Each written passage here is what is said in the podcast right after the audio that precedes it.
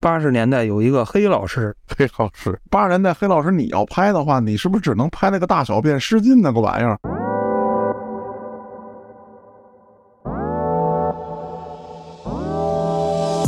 这么多导演一天拍几部，那一百部不跟玩儿似的吗？黑老师，你赶紧啊，你到日本啊，赶紧注册一公司，你赶紧。不不不不不，在国外犯中国法也犯法。对，虽远必诛啊！在作品发表后一年内，无条件可以解除合同，并且不用赔偿。在这个合同解除以后，经营者还有义务要删除所有的线上作品，并对商品进行回收。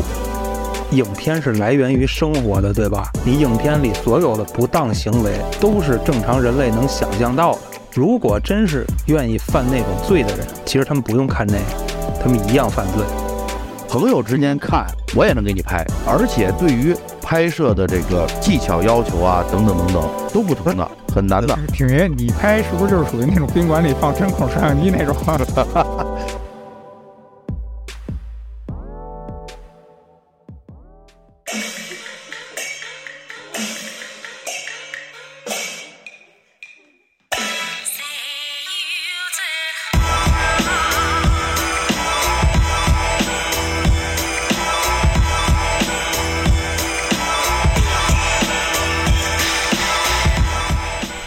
收听《话里有话》，喜欢听哥几个聊天的，可以在微信公众号中搜索“后端组”，里面有小编的联系方式，您可以通过小编加入我们的微信群，欢迎您到群内与我们聊天互动。我是主播嘉哥，小黑黑，我是老郭，我是挺爷，电叔。那在节目正式开始之前呢，还是先介绍一下咱们各位所在的环境。我呢，还是在我的这个阵地上啊，我家的小厨房就是我每回喝酒的这个地方。那网友戏称啊，我叫厨房战神啊，每次都在这儿。喝酒，那今天终于在这儿干了点正事儿，咱们录期节目啊！我也在厨房，我依然在我的工作岗位上，床上。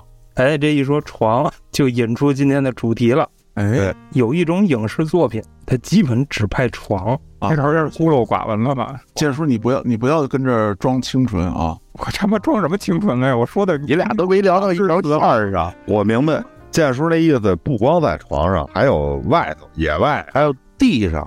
车上、办公室，我说的也是基本啊。对啊，对对对。那言归正传吧，啊，咱们今天主要聊一聊这个，有人戏称它为呢，呃，岛国动作爱情片啊。那更简单的一个表达方式呢，就是叫小电影，学名叫啊，Dota Video。那咱们聊一个东西，根据后端组的风格，咱们就要聊透、聊明白。挺爷在做这期节目之前啊，做了大量的前期准备工作。那么他的前世今生发展过程以及一些独到的观点，咱们就让挺爷先讲讲。小电影的发展其实离咱们并不遥远，最早出现的呢，其实就是上世纪的七十年代。当时啊，日本五大电影公司的这个日活公司，日文叫尼卡索，他开始拍摄的一种叫做浪漫。唯美主义电影，其中就大量的引用了这种大家都知道的这个桥段。那么，因为一开始啊，电影都是在大荧幕上放映的，家用电器当时普及的很少，基本上咱们都是手电筒，你也看不了电影。手电筒可还行啊？所以呢，当时呢，拍摄并不是咱们想象的这个真刀真枪。是用一种叫做拟似的手法啊，拟人的拟，相似的似，实际上就是一种借位拍摄，啊，为了达到能看起来跟真实发生一样。那么随着八十年代以后，这个家用录像机普及，咱们都知道日本的这个电器啊，确实也是名列世界前茅，人家最先有的电视机啊、录像机，哎，从而引发了能够私人观看、不能公开上映的。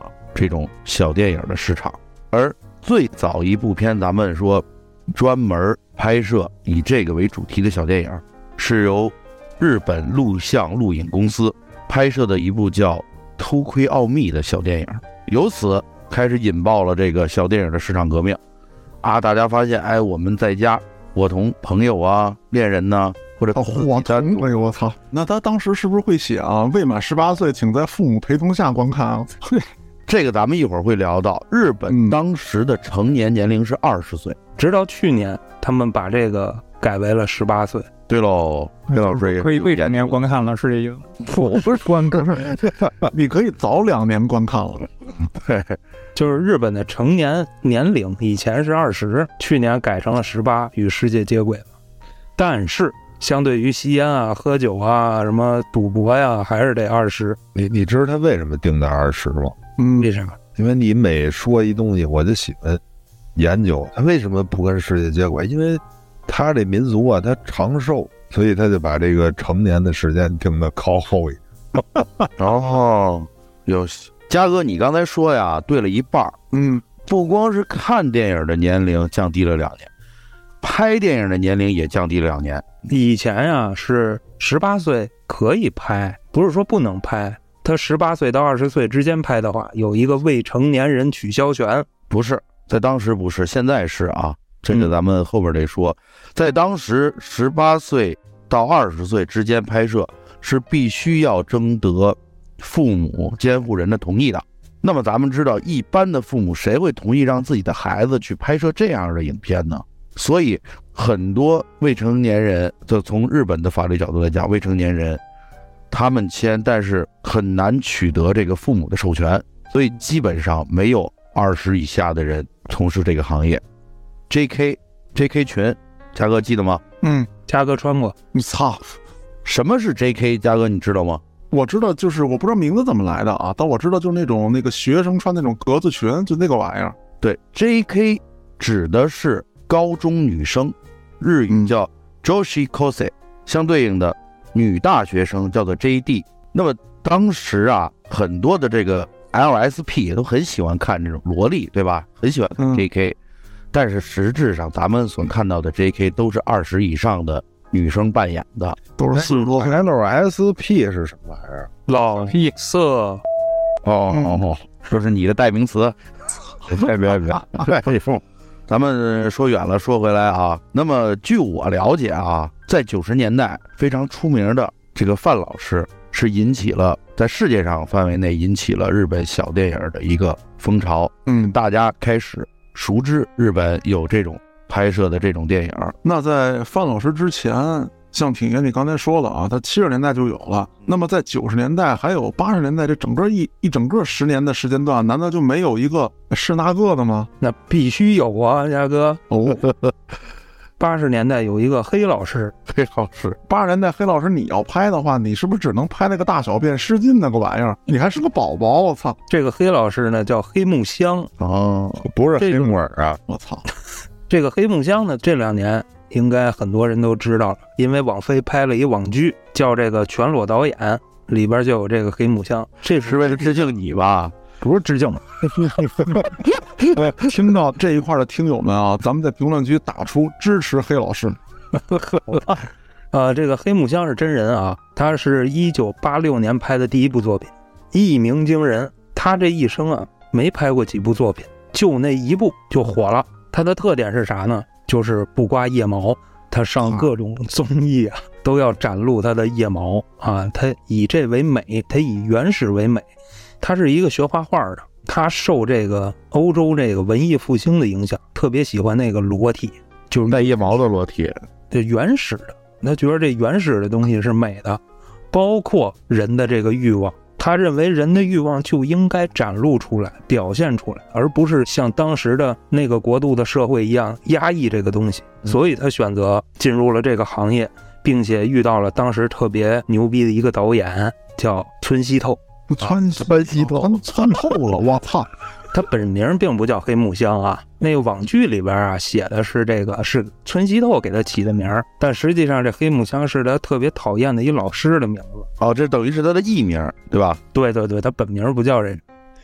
嗯，到了九十年代以后呢，大家对这个就开始熟知了。然后呢，随着咱们包括咱们国家录像带的普及啊，所以当时爸爸衣柜里，对我印象最深的是，我一个小学同学当时就已经看过了啊，那个画质那个粗糙啊，跟我说，但是 看着仍然津津有味啊。所以当时涌现了这个范老师啊，他们说最近比较繁中提到的，一开始我听这歌我都不知道这是谁，你就装。所以就可见这个这个发展的之迅速。嗯但咱们看到这儿，咱们会觉得，难道日本对这个行业这么的放纵吗？其实并不是。说到这个范老师啊，这范老师是九二年出道，九三年火遍全国，九四年激流勇退，后来他转型当了主持人跟作家，还出过书啊。然后这书呢，基本就是自传，顺利洗白了。顺利洗白了之后呢，产生了一什么效果呀？就是好多姑娘都觉着，哦，我也可以用这种方式，就是先下海再洗白，博得名利。它有一个引导作用。像后来咱们知道的苍老师，其实路子跟他很像。没错，黑老师，但是这个真的是极少数的。而且我跟大家说一下，二零零八年，三十六岁的范老师因抑郁症自杀。咱们也不能完全说那一段的经历没有给他带来这个。不好的回忆，肯定的，因为他这一辈子也没收获爱情。当然，咱们能看到这些这些东西，是因为这些老师的优秀的演出。但是背后的辛酸，咱们首先来说一说这个片酬，这是大家最关心的。我觉得，其实每部片的片酬并不高，咱们就单说女演员啊，她能拿到的片酬，一般来说好的。可以拿到七十万日元，那么折合人民币呢，就是三点五万，这是好的演员了。差的演员能拿到什么程度呢？四万日元，两千人民币。你说的这个片酬是在什么时代？对，现代关键，现代那着实是不高，以前也不高。嗯，不过确实在八十年代也有拿几十万日元的，那种是相当高的演出。对，尖儿货啊，对，尖儿货极少。因为毕竟做到那种顶尖的那种，确实是太难了。而且这个行业，咱们都知道优胜劣汰。现在来看，日本有多少人在从事这个行业呢？十五万人，而且每年是以新加入三千家的人员在进入。我操，这个行业有一个规律啊，就是基本在加入两年左右吧，基本就会退出了。这是大部分啊，因为他的第一部作品肯定是比较受关注的，因为他是新人。但是随着他拍的越来越多，就是平均来讲啊，普遍一个月四部，你拍的越来越多，大家就麻木了，而且新人也越来越多，你的销量就会越来越低，你的收入也会越来越少啊。所以最后，不管是因为身体的原因，还是收入太少的原因，慢慢的都会退出这个行业。但是他们退出以后，又很难找到正常的工作。虽然说社会上因为范老师的书啊什么的，对这个行业的接受度。越来越高，但是还是会有歧视，所以最后他们只能去像什么 KTV 啊、夜总会、俗业，对对对对，这种地方去工作。我要是那个演员，我想的是，操，哥们儿在那儿演，你们也就他妈在那儿坐着看，这是心态问题，理解问题。是他妈我其实啊，其实这个想法啊，我跟郭哥是一致的。咱们好比说，这些演员有一天进入到了风俗业，那么咱们看片儿的时候，你他妈只能看。如今我能坐在你身边，我操，你还瞧不起我？这有点扯犊子了。因为日本啊，它这个失业率很高。咱们从现在统计的数据来看，二零二一年女性失业者已经达到七十多万。那么大批的失业人员，他们也要生存，然后就会被比如说歌舞伎町的这些所谓的中间商、中介人员去引诱、拉拢，然后去拍摄这些。然而他们进入到这个行业以内呢，才发现其实收入并不可观，并没有想象中的那样。甚至说，有的你拍摄了以后，并没有人喜欢看，一点儿也不叫好叫座。那可能没等你放弃这个行业，啊，这个就淘汰你，演艺公司就把你淘汰了。对，官方统计，一般从业的年龄是三到五年，包括你是顶级的这个演员，你也不可能说干特别特别长时间，因为这都咱们都知道是是吃青春饭的。嗯，而且这个入行啊，还存在一定的欺诈，相当多的欺诈。对，很多人都是受骗，对对对，才去进入这个行业。以什么我们招模特啊，我们培养明星啊，以这种方式先把你弄到公司来，我先给你拍照，哎，让你先穿个泳装，跟你签合同，然后哎，能不能再露一点？能不能再露一点？然后最后发现他接的活儿，并不是一开始说的什么模特，但是这会儿你反悔不行了，你要有合同，你都签了，对。那是不是就是咱们在一些影视剧里面看到的，就是那个日本街头会有很多星探，然后见着一个姑娘，他就冲过去，哎，要不要拍片儿啊？或者说要不要当模特啊？是不是也是类似于这样的情况？很有可能，就是不能说全部都是，但是呢，有相当一部分是是是在这，但是主要在这个风月场所，的比较多。比如刚才咱们说这个歌舞伎町这块儿，它是平均每天将近有一百个这种啊所谓的星探，在那儿就等着发现新的面孔啊，人家也会进行筛选，你不能太那什么了。你比如说实在条件不够，你非抢着说要加入这个行业，人可能也不要，对吧？而且这个行业男女比例差距极大，嗯，大到什么程度呢？比例达到了七比一千，一千个女演员中才有七个男演员。这就是为什么我们经常在多部片子里看到这个男演员都是同一个人，比如咱们比较熟知的这个毕大爷，不是这个消费群体一开始在写真的年代其实就是男性。你所谓现在的男演员，他其实就是道具，他不，你不能这么单纯的理解，因为搭戏嘛都要配合。这个男女比例大呀，其实是两方面因素。第一就是咱们刚才说了，好的女演员一部片子才挣三万。人民币，那男演员才能挣多少啊？多则上万，也就是三十万日元，一万五千，这已经是顶级了。咱们比如说，咱们知道的姜老师，你就告诉我一般的吧，一般的五千，十万日币。那你要郭哥，操，不给钱我都可以。郭哥，你不要把这个行业想的那么简单。咱们知道，没有任何一个行业是很轻松的，对吧？当你被要求每天去拍，每天都要那什么，甚至说你睡觉时间都很少的时候，而且还要干体力活，你能扛住吗？首先，你你觉得？我不见得能扛住，但是我不会那么要求数量。公司要求干嘛接那么多呀？公司要求啊。对这个事儿，郭哥确实是像挺爷还有黑老师所说的，到那个时候可能就由不得你了。你签了合同，还轮得着你来说我想拍就拍，我今儿不想拍了，我想去出去滑个冰去就滑冰去了，不不能够。人家是要效益的，我一部片子也挣不了多少钱，你不再给我多拍点儿，而且各种。体位你都得给我上，有什么难度都得上。下雪天上，是不是？男演员的这个年龄更短，一至二年从业年龄，不太认同啊。嗯，那现在大众经常会想接受一些那种年龄差的那种东西，你知道吗？啊，我知道那种啊是晚期出道的。我知道你说的一些，比如说爷孙恋呀那种，他们出道就晚，他们年轻的时候没有挥霍自己的身体。而且那绝对是边缘类目，嗯，对啊，不是就是主流的类目。我听懂挺爷说那意思了。你看他岁数大，但他并不是说从年轻的时候一直干这个行业干到这么老。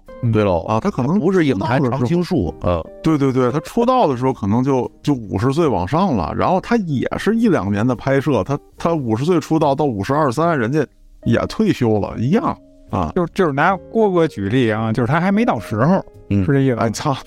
你你可以这么理解，你可以这么理解啊。以前咱们节目里好像说过，郭哥说要成为什么老大爷。前两天我一哥们儿在日本呢，他说让我过去，我说过去干嘛去？他说我给你安排拍这个，因为那哥们儿呃实力确实也有啊。我觉得他倒也没胡说八道。我觉得哥哥，你关键看你这个作品要放到什么地方去，朋友之间看我也能给你拍，真的不是他爱放哪放哪，而且对于。拍摄的这个技巧要求啊，等等等等，都不同的，很难的。挺爷，你拍是不是就是属于那种宾馆里放针孔摄像机那种？所以说那种看着就没什么意思嘛？不是，郭哥这种有可能是某种。旅游项目了，已经对，并不是说过去我给你签一公司，你就给我干这活，不是这意思啊。我懂黑老师那意思了，就跟那个你来，然后我给你出张唱片，是那意思是吧？哎，对对对对对。哦，对你到 KTV，我给你灌张 CD 哦。然后咱们接着郭哥这个啊往下说，日本呢，对于这个难道就这么的放纵吗？我理解日本，虽然说咱们看了很多日本的这样的片子。但是在咱们印象当中，日本其实是一个比咱们还要保守的这么一个国家。就是我也很疑惑，为什么他们能允许这样的事情？那么首先我们来说一下日本的相关法律规定。日本其实对于传播淫秽物品，不管是销售也好啊，还是散布也好，它是有明确的法律规定的。在日本刑法的第一百七十五条写得很清楚，如果你有销售或者传播淫秽物品等等行为。你是要判处两年监禁或者二百五十万日元的罚款的，就是说他会认定为你这个行为是犯罪行为。特爷，我刚才注意听了一下啊，什么传播，还有什么销售、制作，他他犯不犯？参与演出算不算？我 对对对对，我可以用中国的法律给你解答。你自己自行制作一点都不犯法啊！你如果仅用于自己观赏，对吧？你甚至给它加特效、加爆炸什么的，这个不管怎么样，你让黑老师帮你解不是辑一下，就这么说吧，你比如说你说那个淫秽物品，对吧？我参演了，我就是一演，我没往外传播去。那应该是不犯法的。嗯你签的合同里肯定就是正规发行的影片嘛。但是按日本的法律，正规发行的是需要打码的，对吧？对，咱们就说到这个打码这个事儿了。嗯，如果原片流出去了，跟你没关系。哦，那咱们说打码是不是法律规定的？其实并不是。咱们刚才说了，淫秽物品你销售啊、传播呀、贩卖等等，它是会被定罪的。但关键的问题就在于什么是淫秽物品？这个是各个国家的尺度不一样。按照日本的猥亵物陈列罪这个法案里边规定的，男女的 X 器官属于猥亵物，嗯也就是说，你展露男女 X 器官的时候，就属于淫秽物品了。哦，那挺爷，我理解了，就是我们每个人啊，就是都能看出来这一男一女跟这干嘛呢？但是利用镜头角度啊，他没有拍出来，或者说我们打了马赛克，他就不算。哎对，没错。所以就是为了大家能够有更好的观影体验，才被演艺行业推出了这种马赛克。我看的那些日本的没码的小电影，那都哪儿的呀？非法流出的这个非法出版物，我个人知道的啊，两种渠道，一种呢就是他们发行的这种有码的影片原文件流出了，就跟咱们盗版盘似的。母带 啊，对，可能大部分都是一些什么黑帮啊，在进行这种地下的复制跟贩卖。另外一种呢，就是 Tokyo Hot，东热。你们一直以为这是日本的，实际上那是美国的。对。嗯，Tokyo Hot 是出口转内销的，哦，它之前的两千多个女优里，有百分之九十七点多，我记得是都是日本人，但实际上注册地在美国。因为各国的法律不同，所以你在国际上或者说其他国家看到的可能就是无码电影，但是你在日本的合法的租售店，就是你购买也好、租借也好，观看的一定是有码的，而且这个码是要经过审核才能够上市销售的。这个审核机构全称叫做日本影像伦理审查中心，它是一个民间机构啊，不是官方机构，英文叫 JVPS，它专门负责。审核你的这个马赛克遮挡是不是完全遮挡？他甚至把这个一秒分成多少多少帧，要仔细的观看，绝对不能有一帧漏掉。而且他们的工作量巨大，每名这个审核人员每月要审核将近四千部影片。我操！咱们可以想象，它这个产出量有多么的高。据官方统计啊，日本的小电影的产出量是领先全球。然后超过第二名美国两倍之多，年产三点五万部，一个弹丸小国呀。对啊，日产一百部，所以你说它这个行业有多么的这个庞大。其实差不多，一个导演一天可以拍几部，对吧？你想啊，日本这种公司它有三巨头，它这个三巨头手底下得有多少导演？这么多导演一天拍几部？那一百部不跟玩似的吗？白老师，你赶紧啊！你到日本啊，赶紧注册一公司，你赶紧。不不不不不，在国外犯中国法也犯法。对，虽远必诛啊！所以 JVPS 咱们这个伦理审核机构啊，他提出的要求就是小电影中腰部以下的 X 器官必须用马赛克遮挡啊，腰部以上的没有要求，腰部以上没有要求，那个嗯他们不认定为属于 X 器官。日本其实除了这个小电影以外，它对于这个春色事业法律规定是相当严格的。首先，咱们能够查到的啊，包括《卖春对策审议会令》《妇女辅导院法》《X 病预防法》《关于风俗行业等的规则及其业务标准化法律》啊，甚至《儿童扶持法》《儿童某某禁止法》这么多的法律。都严格规定，不能够有那种小电影中发生的那种恶性行为，就咱们看到的一些什么痴汉呀、电车呀什么的那种，嗯，并且它对于儿童这一方面是管理的非常之严格的。而且日本特别有意思的是，它这种很重要的法律都在愚人节当天公布，还真是。这可能是一个巧合啊。啊，就是你比如说刚才黑老师提到的日本的民法典，二零二二年四月一日重新颁布的，我我他妈跟你们开了个玩笑，我操！就看起来像是成年年龄从二十岁调整到十八岁，由此就演变出高中女生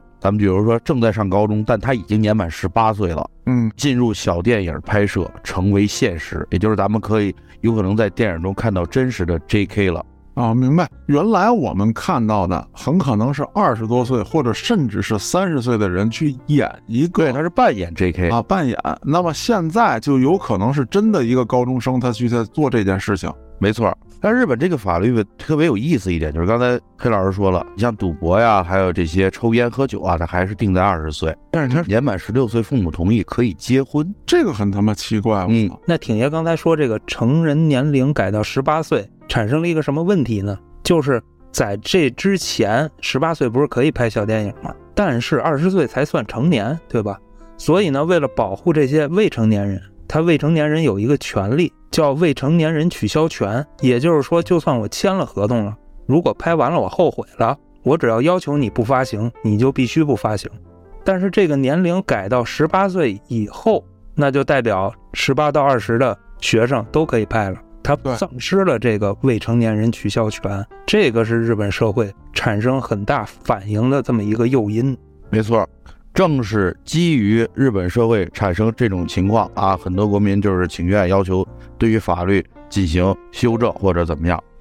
日本呢，在民法典颁布之后两个月，也就是二零二二年的六月十五日，又特别颁布了全称叫做《小电影出演被害防止及救济法》嗯啊，这么一部法律。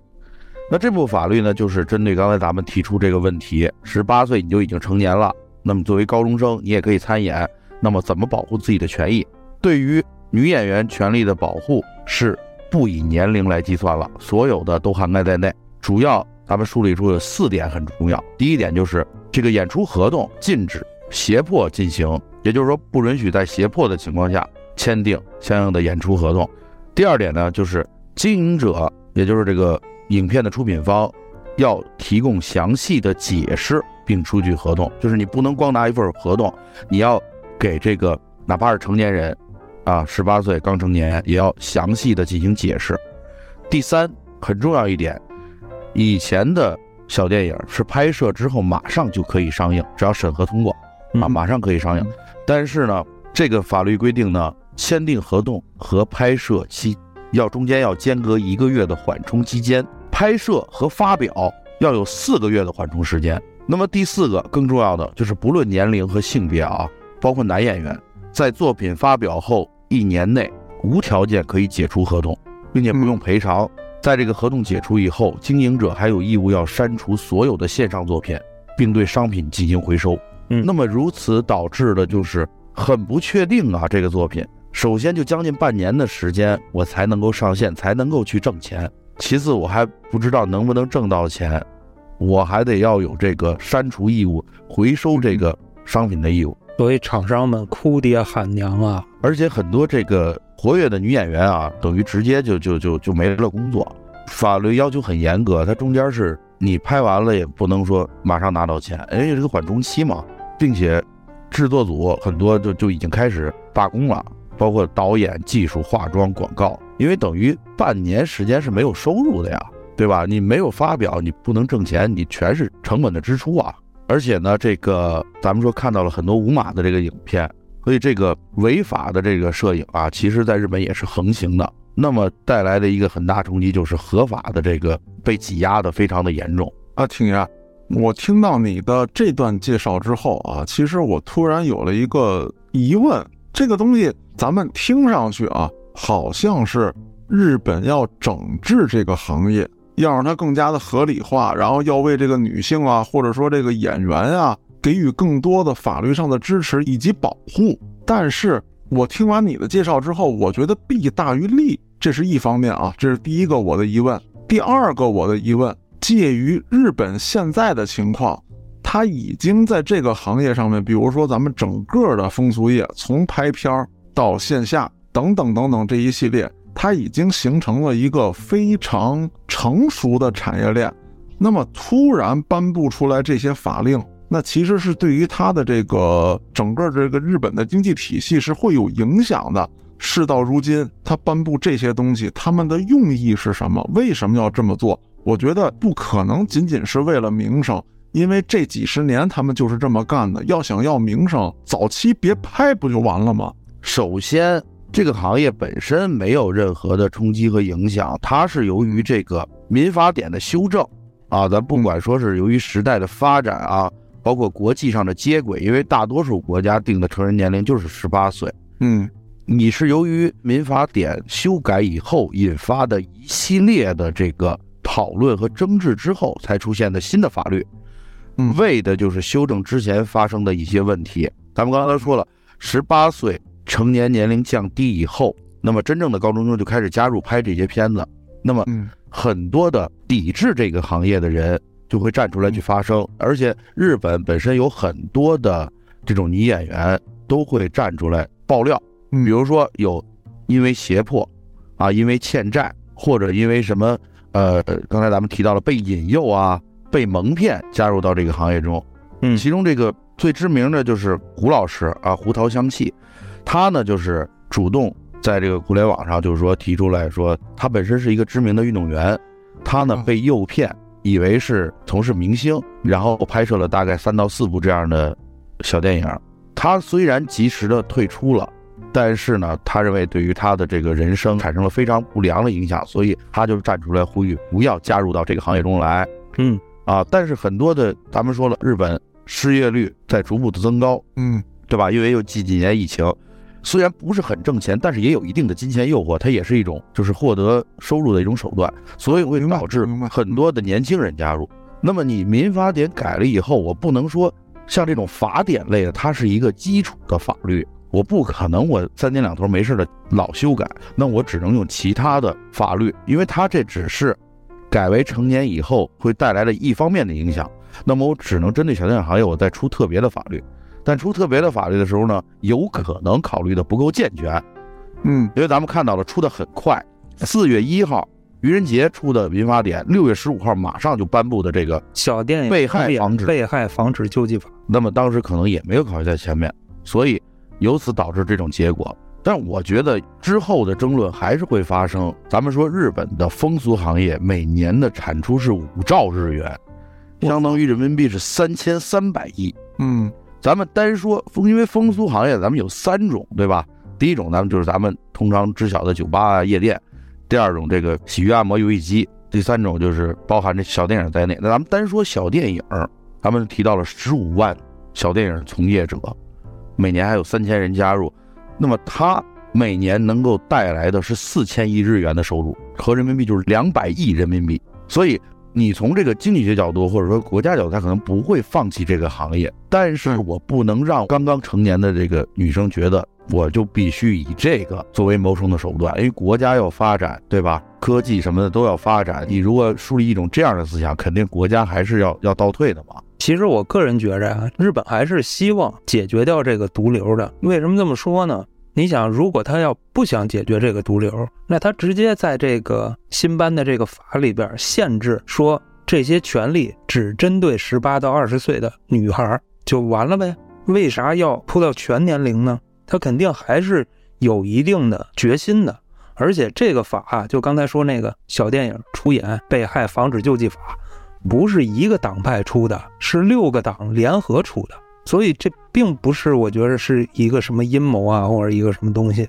我觉得他还是有一定决心在里边。我了解到的一些信息就是，现在因为讨论的声音还是非常大，所以呢，也不能保证说这个法律就之后也不会被修改，或者说没有新的法律颁布，只能说拭目以待。目前情况是这样。实际上啊，就像挺爷你刚才说的，那两百亿啊人民币啊，对于一个发达国家来说，可能也没有你想的那么重要。这是我个人看法嗯啊。因为你结合这个日本的这个情况来看啊，日本它其实地方不大，对吧？人口也不是很多。你比如说东京，它只是占上海的三分之一，但是呢，它有一个奇特的地方，就是整个东京的人口是占到了日本的三分之一的人口。东京非常的拥挤，东京很热，那么就带来它主要的从业者还是在东京，人数众多，不管是从业者还是观看者，所以我觉得可能一时半会儿这个行业还是很难退出历史的舞台。也不一定。我觉得现在至少受到了很大的冲击。你像这些欧美的网站啊，它可能连码都不打，那其实他们可能更开心。我为什么还要花钱去买 DVD 或者去充那些会员呢，或者怎么样的？还去看了一个有码的，我图什么呢？所以我觉得这个行业肯定也是受到了一定的冲击和挤压。刚才听完挺爷的介绍之后啊，确实让我长了不少知识。那剩下的时间段，我觉得是咱们几个人可以发表一下各自的见解。我先说我这一块啊，首先来讲，老祖宗就有这么一句话啊，就食色性也。那么这些风俗产业，或者说我们去看到的这些小片子、小电影本身来讲，并不是一件可耻的事情。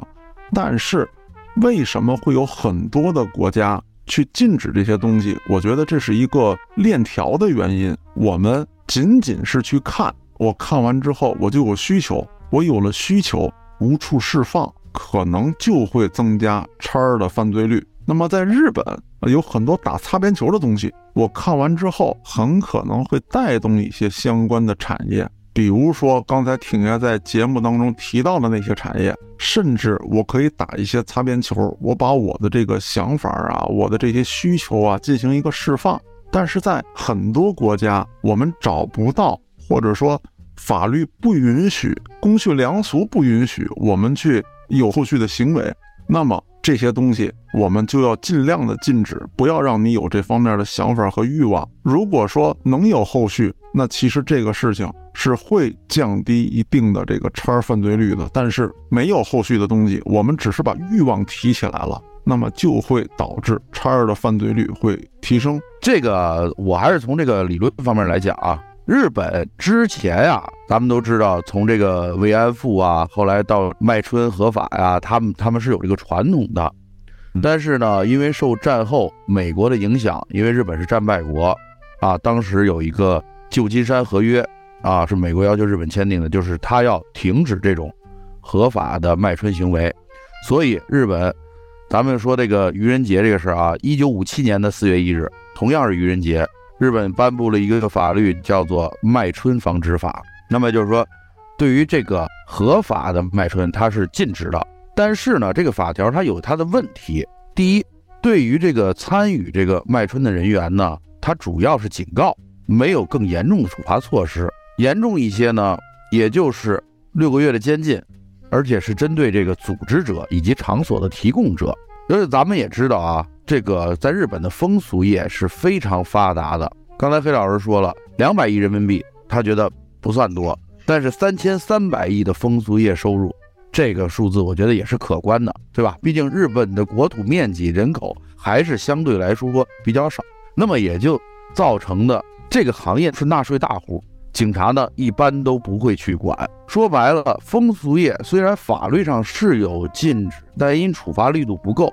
而且他们自己对自己的解释就是，客人和从业人员是在自由恋爱，由此导致的呢风俗行业盛行。但是咱们说回这个小电影啊，我觉得是从日本的这个传统来说，甚至说咱们作为男人的传统来说，它有它的市场，它的需求量很大。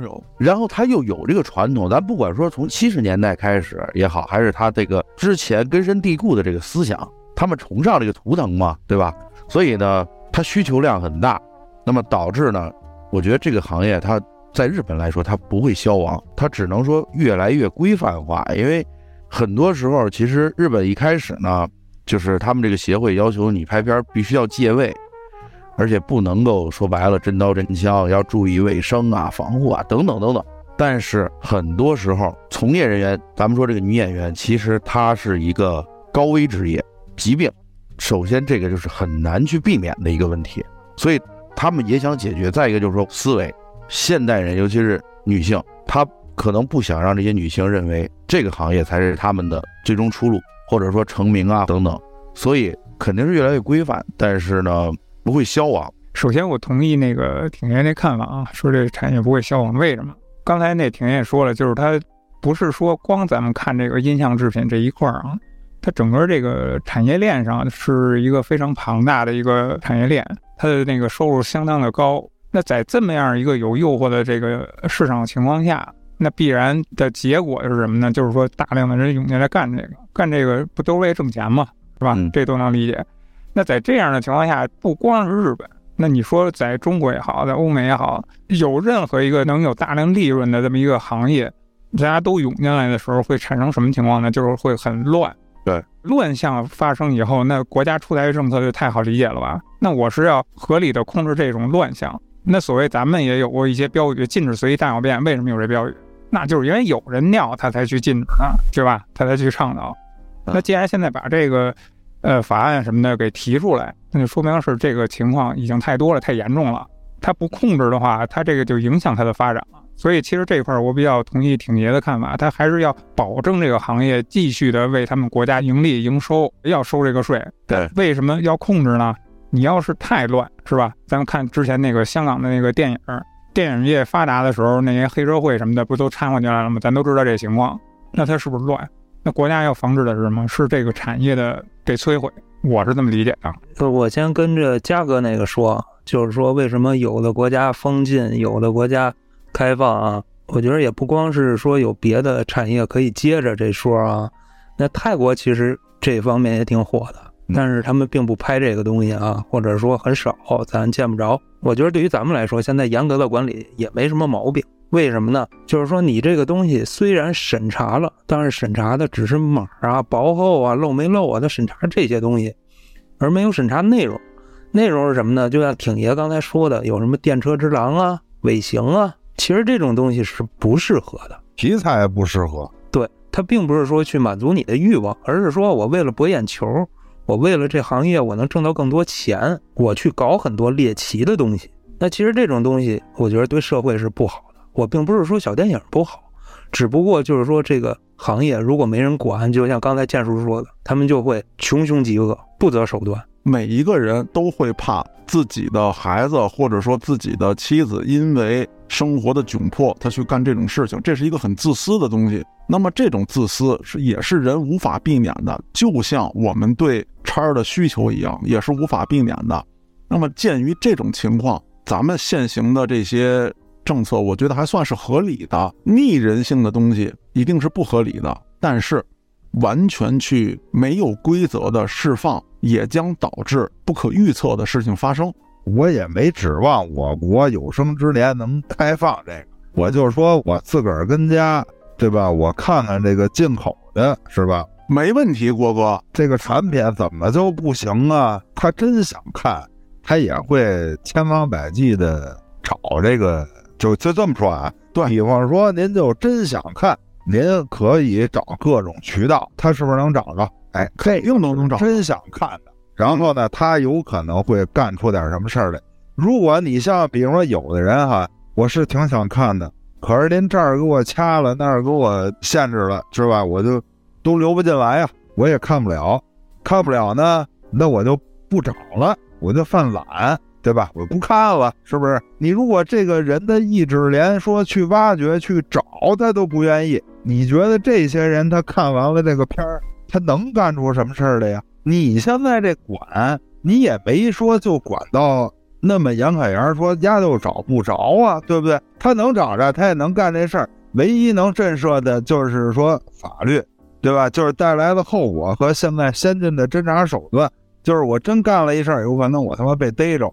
对吧？也就是这个。你要说真的，你卡到说，我操，是个人都找不着，就看不着这东西也行。